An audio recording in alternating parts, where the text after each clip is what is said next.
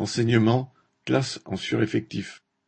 Un rapport publié par la Direction de l'évaluation, de la prospective et de la performance, DEPP, le service statistique de l'éducation nationale, bat en brèche la propagande mensongère du gouvernement quant aux moyens mis en œuvre.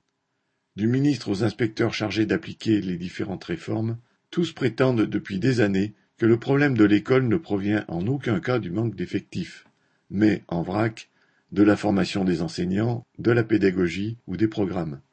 Derrière ce mensonge, différentes réformes, celles des collèges et du lycée, ont d'ailleurs toutes servi à réduire le nombre de postes d'enseignants, à diminuer les heures d'enseignement et à faire gonfler les effectifs des classes.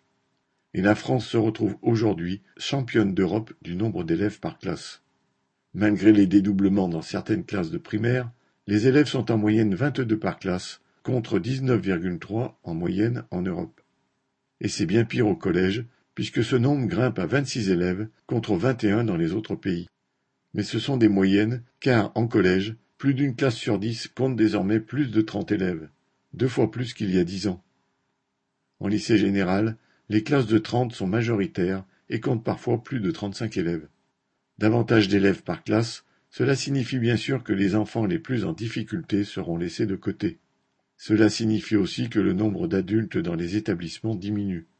Et le gouvernement pourra lancer des campagnes publicitaires contre le harcèlement scolaire, afficher sa volonté d'inclure les élèves handicapés dans les classes, tout cela est clairement de l'esbrouf. Toute sa politique contribue à dégrader le climat scolaire et à exclure les élèves les plus fragiles.